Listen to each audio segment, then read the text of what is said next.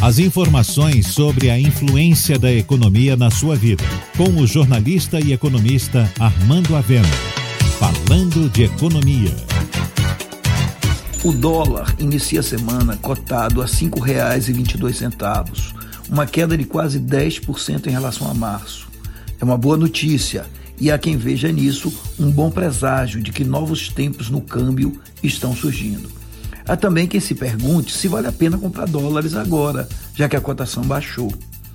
Ora, especular sobre o câmbio é difícil, pois tanto questões macroeconômicas quanto questões políticas podem afetar sua cotação.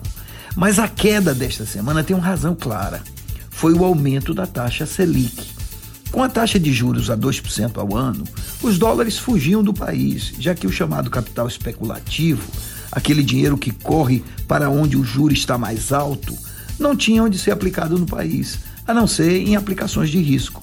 Resultado: juro baixo por juro baixo, o capital especulativo corre para países ricos que ofereçam maior estabilidade. Agora, com o juro a 3,5% e com o Banco Central anunciando que vai aumentar mais 0,75 na próxima reunião, começou a ficar interessante deixar os dólares por aqui. E isso induz a uma redução na cotação. Então, a redução dessa semana está diretamente ligada à retomada dos juros altos.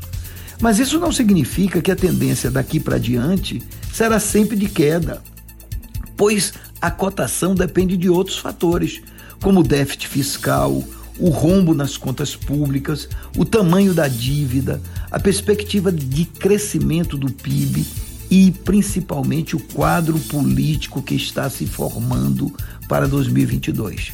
Assim, fica difícil de ser se vale a pena comprar dólares para investir. Se a expectativa for de agravamento das contas públicas brasileiras e de uma disputa política violenta no país, a tendência será a cotação da moeda americana continuar aumentando. Mas ninguém sabe se será assim. E além disso, temos um Banco Central independente que pode aumentar os juros cada vez mais para evitar que o dólar suba muito. Em resumo, dólar é mercado de risco, por isso quem investe está se arriscando. Na verdade, nesse momento, não há economista que seja capaz de dizer qual a tendência de cotação do dólar no médio prazo, se de alta ou de baixa.